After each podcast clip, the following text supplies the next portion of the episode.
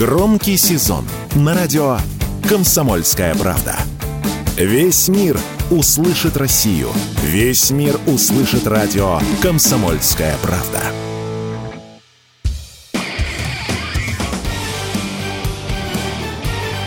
Говорит полковник. Нет вопроса, на который не знает ответа Виктор Баранец. Итак, мы все с вами становимся свидетелями очень серьезной грызни между Варшавой и Киевом.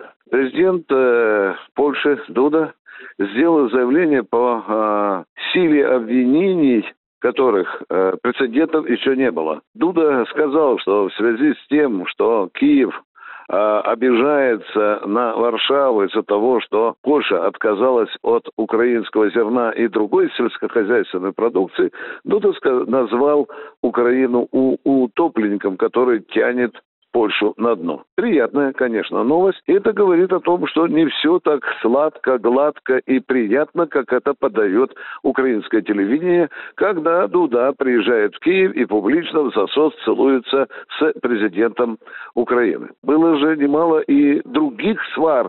Ну, например, одна из них была э, связана с тем, что Варшава упрекнула Киев в неблагодарности как, собственно, и бывший министр обороны Великобритании тоже очень звонко ляпнул Зеленского по носу за то, что тот упрекал Великобританию в том, что она зря сказала на Киев, что он неблагодарен. Стратегически все эти свары обозначают, что идет серьезный разлад среди стран, которые относятся к блоку НАТО. Как тут не вспомнить брехливые слова Йенса Столтенберг, что сплоченность Североатлантического блока как никогда крепко. Ну, как, насколько она крепка, мы видим э, сейчас с вами. Ведь вы посмотрите, почему так Польша вдруг на отмышь стала отказываться от украинского зерна.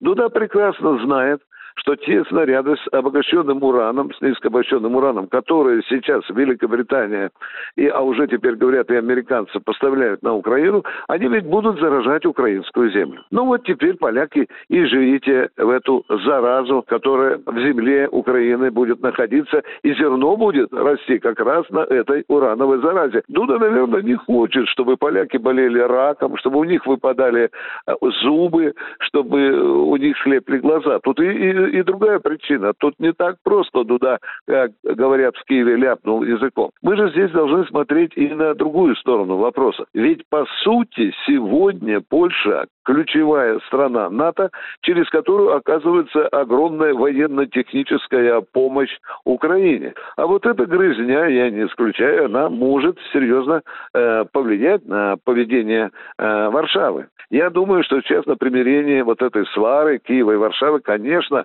конечно, бросится э, Вашингтон, а за ними Брюссель.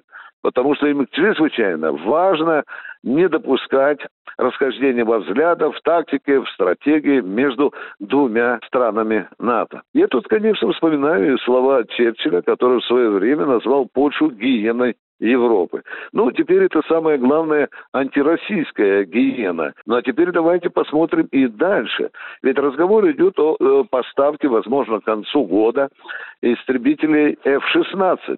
И уже ни для кого не секрет, что аэродромами базирования будут польские аэродромы. И, естественно, это очень серьезно щекочет э, э, сознание Варшавы, потому что нельзя исключать, что те аэродромы, с которых будут F-16 залетать на бомбежку российских войск, они ведь могут тоже подвергнуты ударам, да, российским прежде всего ударам.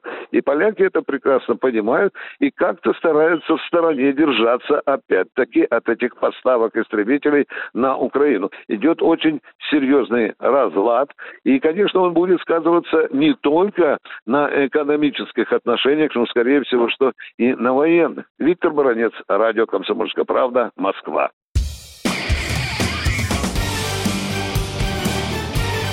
Говорит полковник.